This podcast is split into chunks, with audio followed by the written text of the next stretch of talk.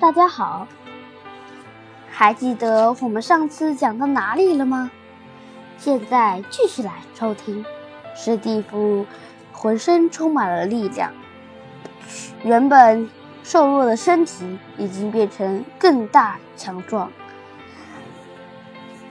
威斯金博士和史蒂夫都沉入在成功的喜悦中，可是没有任何人一个人察觉到一一名敌方间谍已经潜入了实验室。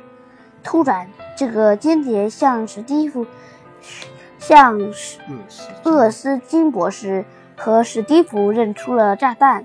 虽然显然敌人早已知知悉实验计划，并且图破坏这挺实验，巨大爆炸后，阿斯金博士身重受重伤。他没来得及复制一份超级战士血清的配方，史蒂夫因为拥有了超级战士的强强壮身体，依然安，因此安然无恙。可是敌人的袭击惹怒了史蒂夫，他愤怒地扑向敌间谍，赶来的军队抓抓捕了这名间谍。但是，范斯厄斯金博士还是死了。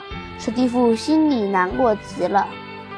史蒂夫终于获得了超级战士的身体，军方也开始对他进行特殊的训练。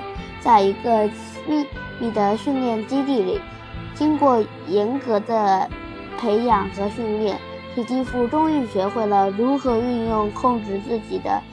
这副新鲜身体，美国队长的任务总是充满了危险。为了不让别人知道美国队长的真实身份，菲利普斯将军要求他伪成一名笨重的二等兵。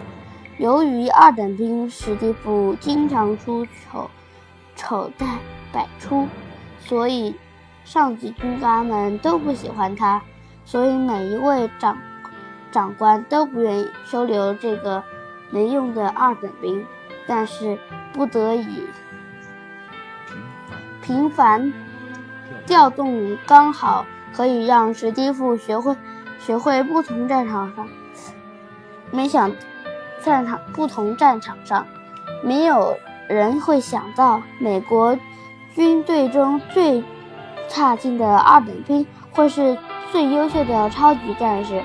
菲利普斯将军将一面特制的盾牌赐予了史蒂夫。这面盾牌由最坚硬的金属制成，任何武器武器都无法穿透它。同时，军方还为他特制了一套战袍，穿上了它，史蒂夫就可以掩盖他的真实身份。炫酷的战袍配上无敌之盾，史蒂夫顿时变成了美国最大的超级战士——美国队长。美国队长每时每刻都在为自己而战。他奔美，他奔美于各，奔跑于各个战场。他发挥他作用，超级战士的巨大能量。